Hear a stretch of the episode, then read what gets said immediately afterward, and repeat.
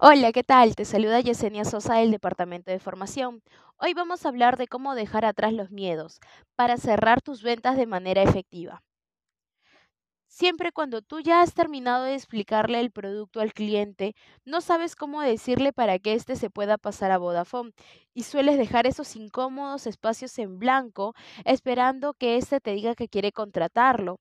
O quizás solo continúas hablando de lo mismo en un círculo vicioso porque tienes miedo a la contestación que éste te pueda dar, ¿cierto?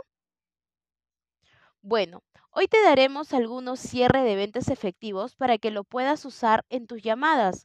Busca el que más se acomode a tu estilo de ventas y ponlo en práctica. Empecemos. Toma nota. Este es el número que vamos a aportar, ¿verdad? Los servicios los ponemos a tu nombre, ¿verdad? ¿Cuál es la línea que tendrá los gigas ilimitadas? Esta, ¿cierto? ¿Quieres que la instalación sea por la mañana o por la tarde? ¿Te viene bien que la tarjeta SIM sea enviada a casa o prefieres que sea en la oficina? Empezamos con el proceso de portabilidad, ¿vale? Facilítame tus nombres completos para hacer la portabilidad, ¿de acuerdo? Entonces, como ya me indicaste tu nombre, facilítame tu número de DNI. Vamos a mantener el mismo número fijo, ¿verdad? El número principal es el... ¿Cuál serían los otros números a aportar?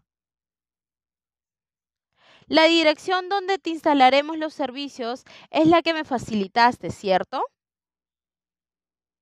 Como puedes darte cuenta, en su mayoría acompañamos las preguntas con alguna afirmación. Esta puede ser verdad, cierto, vale, de acuerdo, entre otros. Esto se hace para ayudar al cliente a que nos lance una respuesta positiva. Normalmente los cierres efectivos son los que se realizan a través de una pregunta cerrada o en su caso alternativa. Lo que no puedes hacer es darle una pregunta abierta, como por ejemplo, ¿qué te parece la propuesta? porque esta dará a pie a que el cliente se desplaye y te ponga alguna objeción y no generes el cierre de ventas. Como lo dije anteriormente, escoge el que más se adecue a tu estilo de venta y ponlo en práctica en tu siguiente llamada. Nos vemos en el siguiente podcast.